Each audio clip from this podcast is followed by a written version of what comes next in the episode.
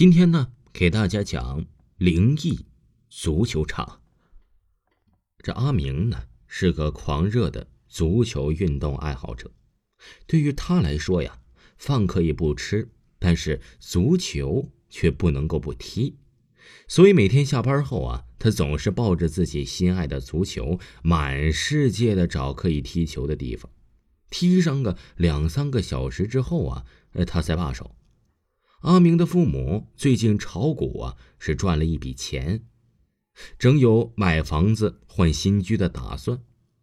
他们家阿明为了找足球场跑来跑去的，便对他们说道：“既然你那么喜欢踢足球，那我们买房子的时候啊，专门挑那些靠近足球场的楼房吧，啊。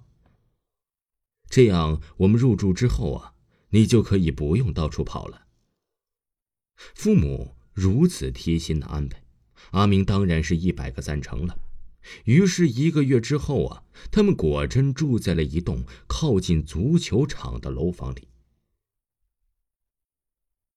他们住的地方是三楼，和足球场挨得很近，因此只要推开窗户，就能看见绿油油的足球场。阿明对此很高兴，一收拾完自己的房间后啊，马上抱着足球。哎，就往足球场走去了。小伙子，你是新来的吗？阿明的双脚刚一踏上草坪，一只大手如同从天而降一般呢，出其不意的从背后拍了拍他的肩膀。阿明吃了一惊，急忙回头一看，只见一个头发胡须全部都花白的老头子正一脸严肃的看着他。老大爷。你你找我有什么事儿吗？阿明战战兢兢的问道。我是过来给你一个忠告的，老头子说道。这个足球场和你之前其他的足球场不一样，有些东西你必须要避忌的。老大爷，你不是和我开玩笑吧？这里是足球场，又不是庙宇，怎么会有避忌的呢？阿明有些哑然的说道：“我踢球踢了那么多年，还是头一次听说这足球场上有避讳的。”小伙子，我是说真的。”老头子正色道：“这个足球场原来是乱葬岗，市政府本来打算在它上面呢兴建一座商业中心，但是由于它乱葬岗的性质，没有商家敢在这种地方做生意，所以最后被迫。”改建成今天的足球场，那又怎么样？小伙子，难道你还不明白吗？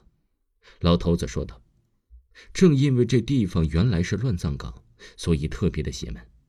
你玩的时候啊，要注意一些问题。例如，尽量不要在晚上踢球，即使要在晚上踢球，也要眼观八方，避免将踢到一些模糊的白影身上。”最重要的一点是你千万不可以跟那些白影接触，更加不要得罪他们。